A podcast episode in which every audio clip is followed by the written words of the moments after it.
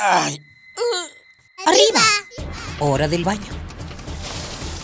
Siendo delitos directo al caño.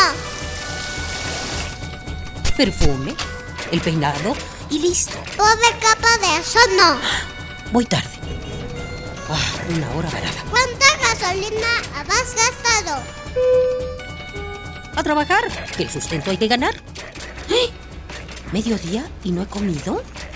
Dame uno para llevar, por favor. ¿Me regalas una bolsa? Mucho plástico en el suelo. Detente, detente. ¿Miraste tu paso por la Tierra? Es tiempo de conocer mi huella. Tu huella. Nuestra huella en el planeta.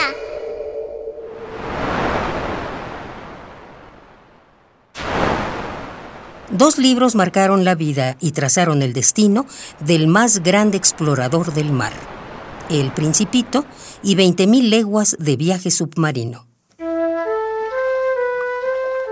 Y así, como el capitán Nemo, Jack Yves Cousteau quería explorar el mar, descubrir nuevas tierras, nuevas especies de animales, volverse parte de ese mar que amó desde niño.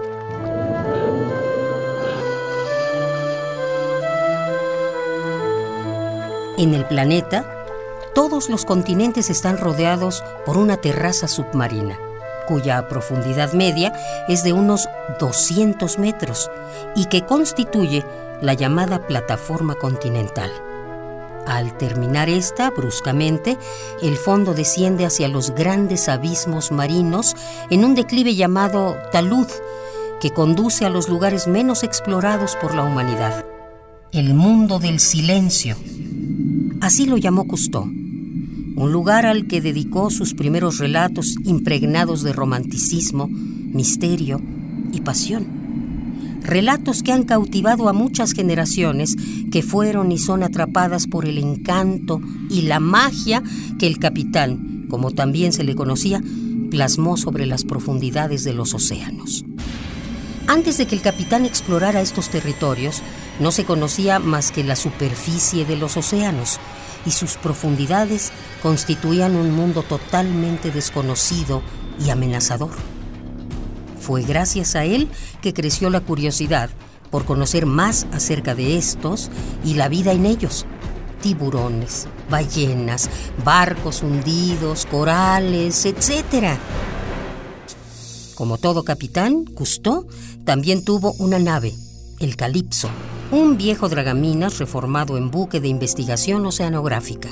En 1943, en colaboración con el ingeniero francés Émile Gagnan, inventó la escafandra autónoma llamada Aqualung o pulmón acuático, que le permitió respirar y moverse con total libertad bajo el agua. Además logró adaptar las cámaras fotográficas para uso subacuático, siendo estas las primeras de muchas creaciones que nos permiten ahora conocer y disfrutar de todo lo que nos ofrece el océano.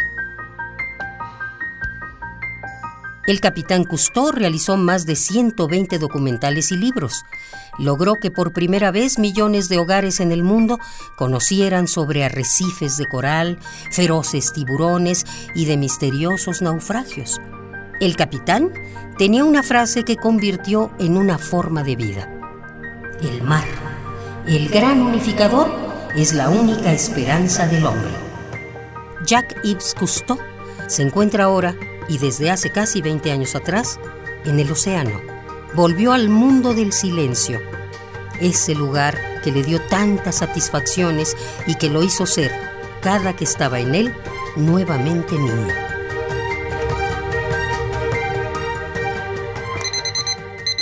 ¡Ay! ¡Arriba! Hora del baño siendo delitos directo al caño. Perfume, el peinado y listo. Pobre capa de eso no. Voy tarde. Ah, una hora varada. ¿Cuánta gasolina has gastado? A trabajar, que el sustento hay que ganar. ¿Eh? ¿Mediodía y no he comido? Dame uno para llevar, por favor. ¿Me regalas una bolsa? Mucho plástico en el suelo. Detente. ¿Miraste tu paso por la Tierra? Es tiempo de conocer mi huella. Tu huella. Nuestra, huella, en el planeta.